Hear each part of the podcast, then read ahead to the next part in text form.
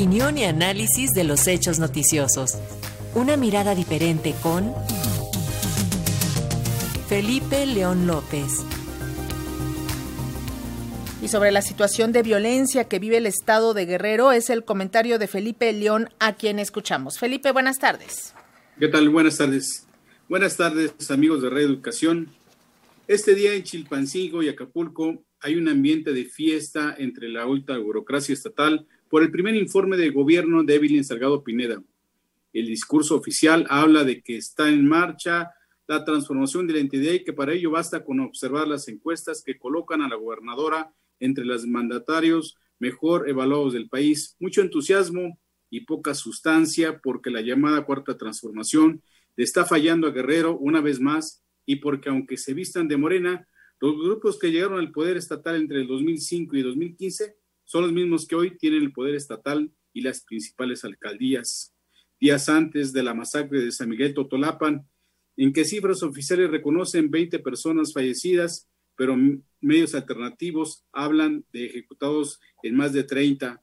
Félix Salgado Macedonio ese día, en su papel de triple, de, en su triple papel de senador, gobernador de facto, y en el mismo discurso que mantuvo compositor en la década de 1990, eh, en el marco del debate en el Senado sobre la prolongación del ejército en las tareas de seguridad pública, soltó a Claudia Ruiz Macías Salinas que su tío, Carlos Salinas de Gortari, había ordenado el asesinato de su padre y le dijo que si esos pactos del crimen y el poder político debían pararse y para ello era necesario que aprobara la reforma castrense.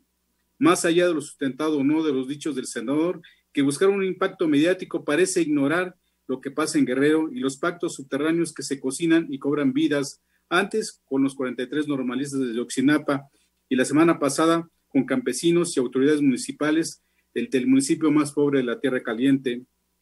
En los mismos informes de inteligencia militar filtrados por los activistas de Cuacamaya, se expone que tras la desaparición de los estudiantes de Yoxinapa, el ejército vinculó al menos a 20 alcaldes de Guerrero con el crimen organizado, particularmente en la Tierra Caliente de lo que es originario el propio Salgado Macedonio. Contrasta la triste realidad de lo dicho, este, de lo dicho por el, senador y la popularidad débil en Salgado con lo que pasa realmente en Guerrero. Pero, ¿cuál es la razón de lo que está sucediendo? Primero, y aunque no lo crean, los conflictos familiares entre la gobernadora Evelyn Salgado y Félix Salgado Macedonio, disputándose lo mismo el control del gabinete que la imposición de funcionarios con el permiso de contraer matrimonio, la anuncia de un, de un plan, de ausencia de un plan de seguridad integral para la entidad, donde el crimen organizado los sigue desafiando, provocando, arrinconando y midiéndolos desde el primer día de gobierno, dejando saldos de sangre en Acapulco, la montaña, la sierra, la zona norte y la tierra caliente. La masacre de San Miguel Totolapan está fincada en estos vacíos de autoridad, en este desde por aplicar la inteligencia policial y la política de seguridad preventiva, pues desde hace años se ha denunciado que grupos líderes y grupos delictivos operan en la entidad disputándose no la producción de marihuana o amapola, sino las minas, la riqueza del subsuelo de esas sierras que han sido el atractivo principal para obtener reactivos químicos e instalar narcolaboratorios.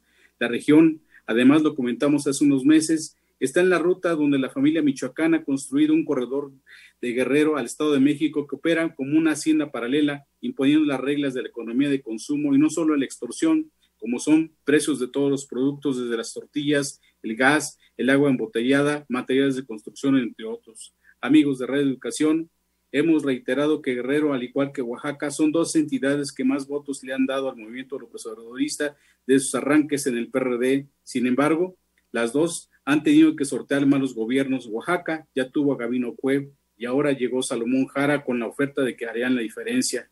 En Guerrero parecía que la experiencia del 2005 al 2015 había hecho recapacitar y trabajar por el bien de las comunidades. Un año lleva Evelyn y es el momento en que suma la autocrítica, corrija y reoriente su gobierno para los largos cinco años que aún le quedan y que no queremos más sangre. Muchísimas gracias, Felipe León. Muy buenas tardes. Buenas tardes. Gracias. Y de